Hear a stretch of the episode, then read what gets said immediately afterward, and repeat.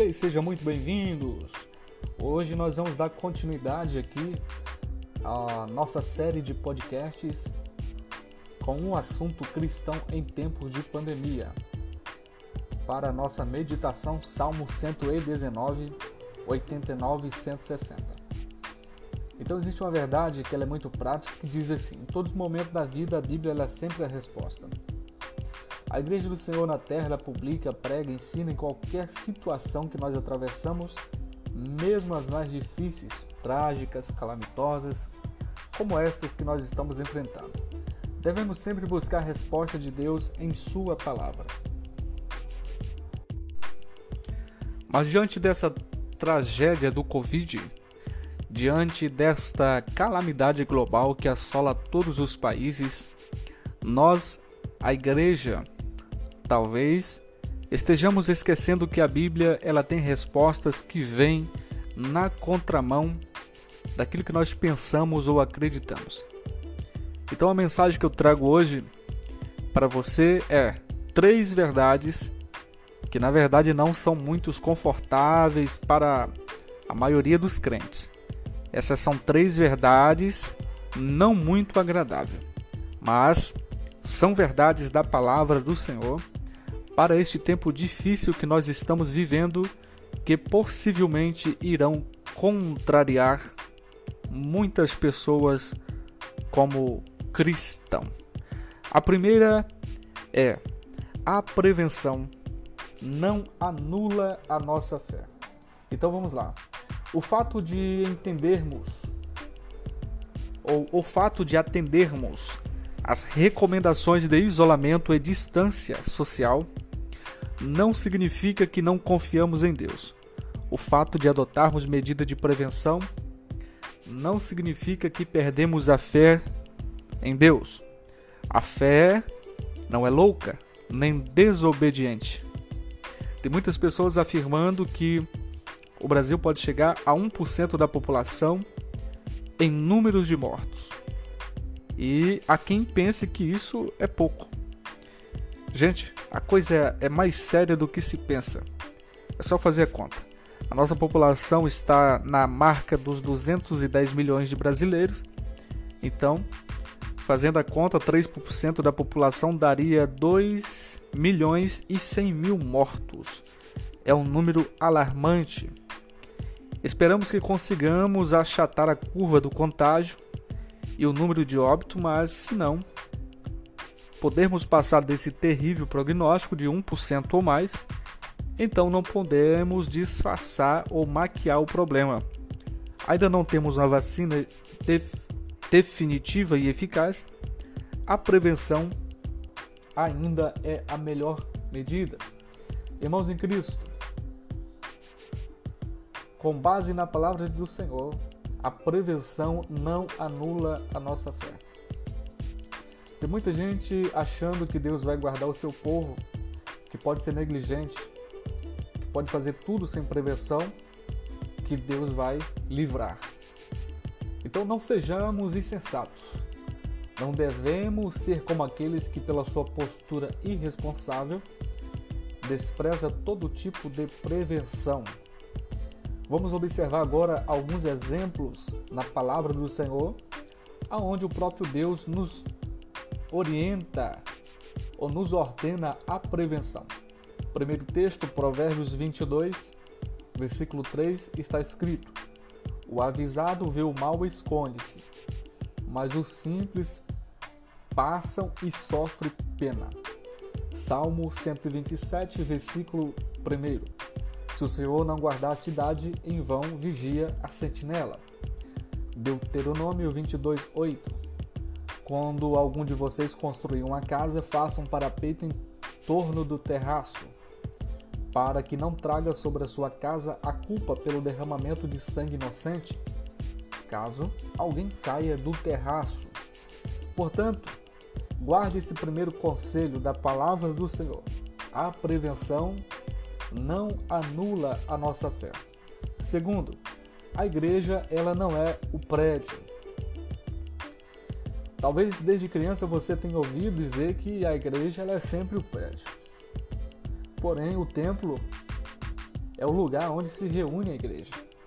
Mas o templo não é a igreja.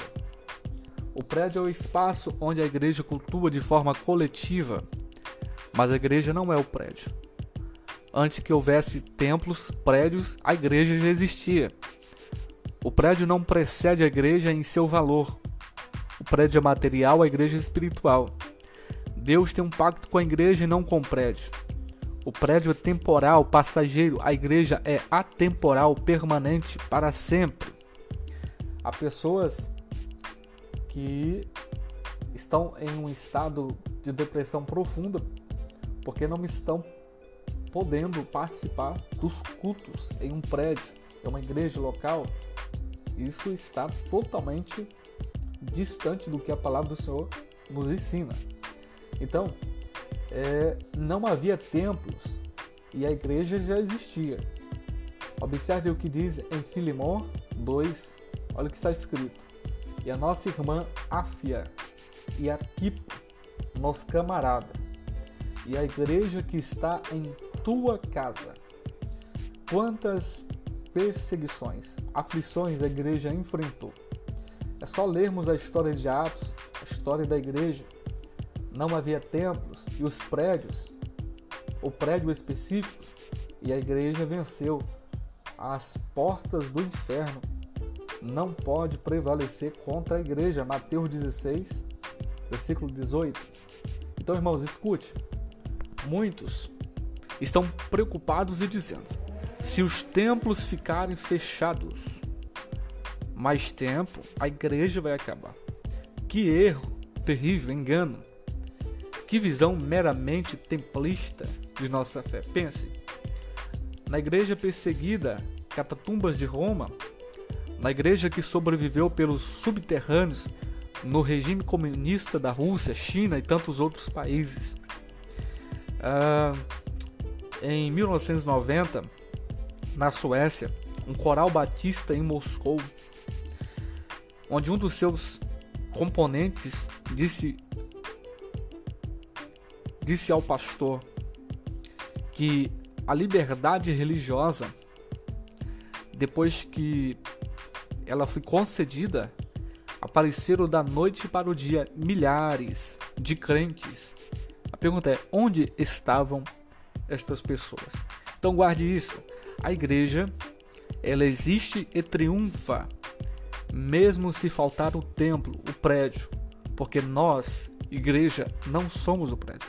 Somos a noiva do Cordeiro que espera Jesus voltar a qualquer momento.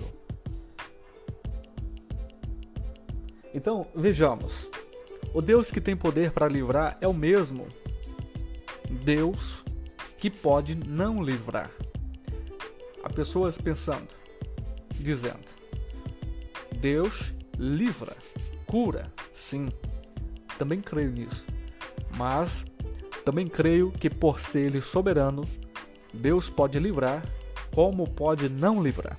Deus pode curar, como também não curar. O Senhor tem uma chave em sua mão. Essa chave é chamada chave de Davi. E vamos ver então em Apocalipse 3:7 o que essa chave pode fazer. Olha o que está escrito. E ao anjo da igreja que está em Filadélfia escreve: isto diz o que é santo, o que é verdadeiro, o que tem a chave de Davi, o que abre, ninguém fecha, fecha, ninguém abre. Então devemos, como servos do Senhor Jesus, entender que o Deus que abre as portas também fecha as portas. Aqui reside a dificuldade da maioria dos cristãos. Eles acreditam, sou crente enquanto Deus abrir as portas, porque se ele fechar, desisto deles. Observe o que diz 1 Reis 17, 6 e 7 e os corvos lhe traziam pão e carne pela manhã, como também pão e carne à noite à beira do ribeiro. Sucedeu que, passando dias, o ribeiro secou, porque não havia chuva na terra. Então, se o profeta Elias ele fosse como muitos crentes nos dias de hoje, ele diria: O ribeiro não pode secar, foi Deus que me deu este ribeiro, o ribeiro não pode secar. Mas diz Deus o soberano: o ribeiro vai secar. E secou mesmo. Então, é, Lembre-se que quando o nosso ribeiro seca, esse ribeiro pode falar dos recursos, empregos, salário, provimento, saúde, Deus não está nos abandonando, mas está nos sinalizando de que temos que mudar de posição e às vezes até o lugar. O ribeiro de Elias secou para que Elias fosse para Sarepta. Então Deus, quando tira de nós o que é bom, é para nos dar algo melhor. Entendamos isso, irmãos. Deus pode dizer sim, como também pode dizer não. Deus disse a Moisés que ele não entraria na terra. E Moisés suplica ao Senhor para que entre nessa terra.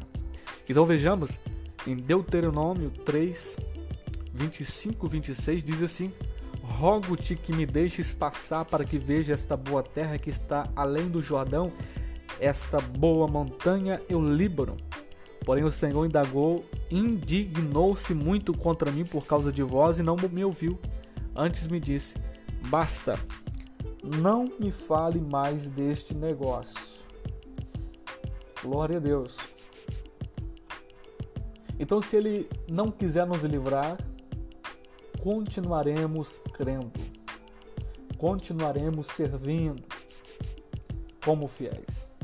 Então, para concluir essa mensagem de hoje, Deus ele espera que cresçamos em fé, maturidade cristã, a fim de vivermos e declararmos a mesma fé do apóstolo Paulo em Romanos 8, 35 e 39. Quem nos separará do amor de Cristo? A tribulação, a angústia, a perseguição, a fome, a nudez, o perigo, a espada? Como está escrito, por amor de ti somos, somos entregues à morte, todo dia fomos reputados como ovelhas para o matadouro. Mas em todas as coisas somos mais do que vencedores por aquele que nos amou, porque estou certo de que nem a morte, nem a vida, nem os anjos, nem os principados, nem a potestade, nem o presente, nem o porvir, nem a altura, nem a profundidade, nem alguma outra criatura nos poderá separar do amor de Deus que está em Cristo Jesus. Glórias a Deus. Então, concluo esse podcast de hoje desejando a todos vocês que me ouviram aqui, me prestaram alguns minutos do seu precioso dia que o Senhor possa lhes abençoar grandemente. Até o nosso próximo episódio.